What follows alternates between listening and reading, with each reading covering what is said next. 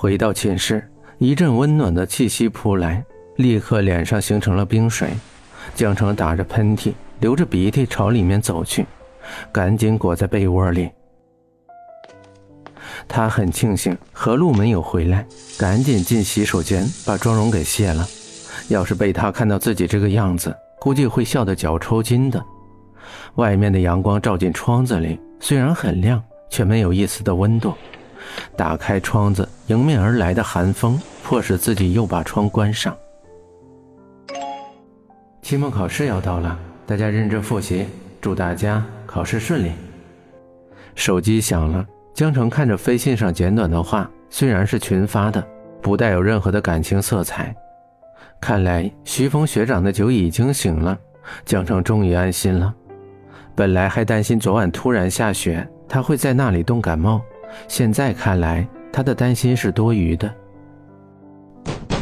江城，江城，何璐在外面叫着江城的名字，手像是要把门卸掉一样的拍着，整个身子半贴在门上。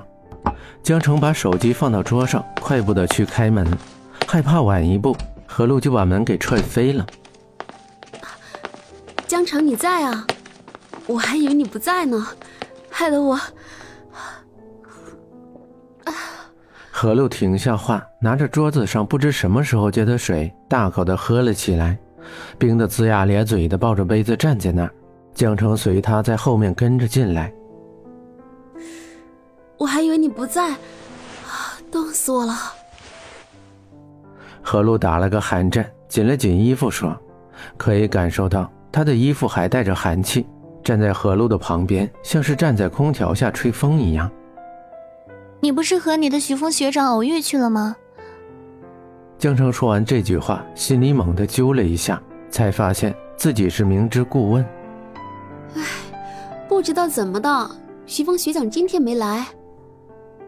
我还以为他有事，晚点才来跑步，结果我等到中午了，他都没来。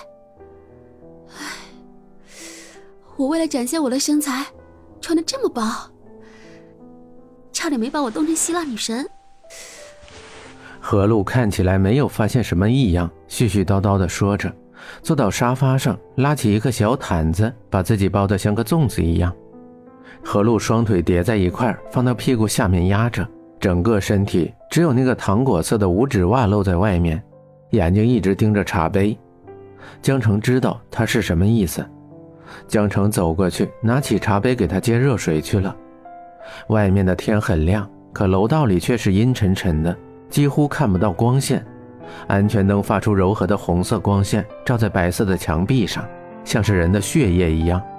那一根根网线如同人的经络一样盘旋扭曲，朝着远处而去。饮水机上的红色数字跳跃着，显示着接水的钱数变化。冒着热气腾腾的开水顺着管子流出来，开出一朵朵莲花一样落到杯子里，流水潺潺的声音渐渐消失在耳边。我是不是嫉妒心太强了？她看起来很好，长得也很漂亮，和简凡在一起本来就是郎才女貌，我为什么要难过？简凡的衣服，我是该还给他呢？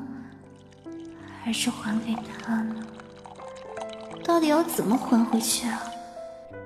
杯子里的水不断的溢出，流到蓄水池里，蓄水池满了，流到水泥地上，在江城的周围形成了一条狭小的溪流，朝着远处蜿蜒而去。手突然被人按着，朝着触屏的地方按去，滴答一声，江城才反应过来，看着杯子里溢满的水面，还有自己脚下的一块水泽。江城，你干嘛呢？不用这个样子显示你是大款吧？现在咱国家的水资源可是比红色的珍珠还要紧张。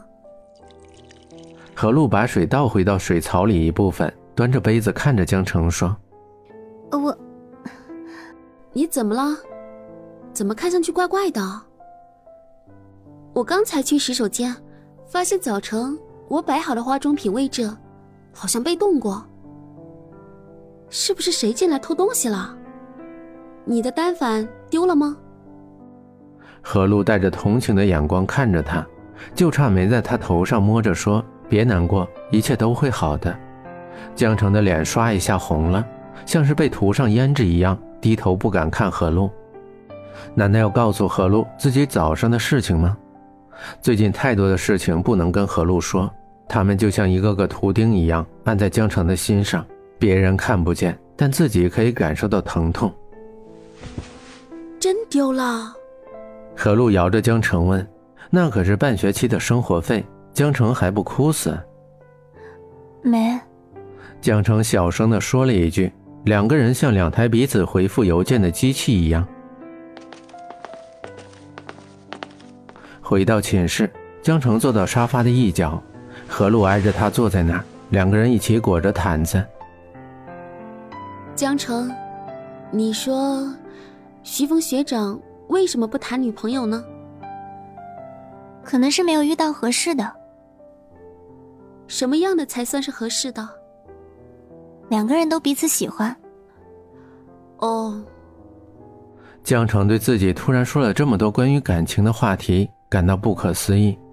以前他自己虽然也看言情小说，是桐华的粉丝，可只是感叹故事中的结局。现实生活的他活得还是很精彩的，不会丝毫受到影响。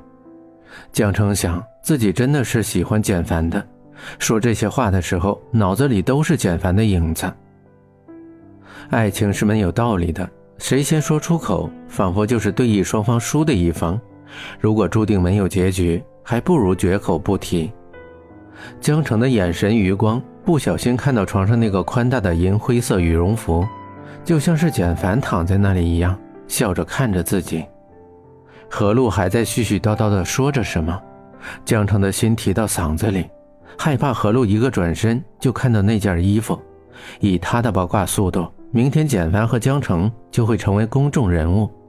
小三江城，现实版灰姑娘。P.K. 白雪公主蒋雅欣。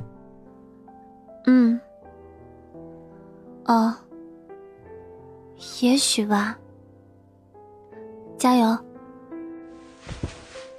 江城轻轻的从毯子里出来，一边配合何璐的节奏和他说着话，快速走到窗边，表现的像是要关窗户一样。